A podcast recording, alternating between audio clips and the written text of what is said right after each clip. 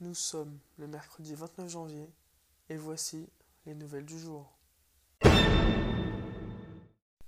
Plusieurs milliers de pompiers ont manifesté hier après-midi, source de tension avec les forces de l'ordre, avec notamment des échanges de projectiles ainsi que de gaz lacrymogène. Ils revendiquent alors une revitalisation des effectifs et plus d'assurance vis-à-vis de leur retraite au vu de leur travail. Ayant atteint le nombre de 131 morts, le coronavirus continue de sévir en Chine et inquiète le monde entier avec des contaminations qui ne cessent pas. Rappelant alors l'épidémie d'un même genre en 2003, il est alors nécessaire pour la Chine de prouver qu'elle est en capacité de répondre à ce genre de catastrophe. Xi Jinping déclare et promet à l'OMS de ne pas cacher le démon, assurant alors que tout sera mis en place pour éclairer le monde et résoudre au plus vite ces problèmes sanitaires.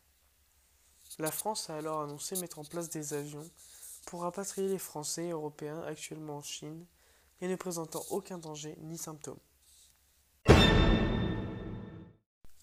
Ce mardi, Donald Trump proposait un traité de paix dans la quête de résoudre le conflit israélo-palestinien.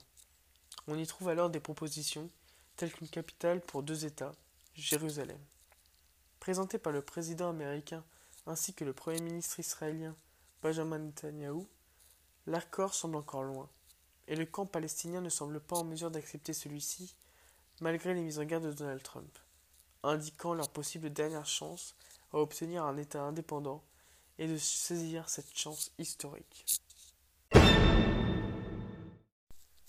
À 50 jours des municipales, les choses se précisent et les candidats se préparent. Des candidats parfois appâtés par la multiplication de leurs mandats, eux qui sont déjà, par exemple, ministres. C'est le cas de Gérald Darmanin, avec sa candidature à Tourcoing, qui sonnera alors son départ du gouvernement suite aux déclarations d'Édouard Philippe, prohibant l'addition de ses mandats.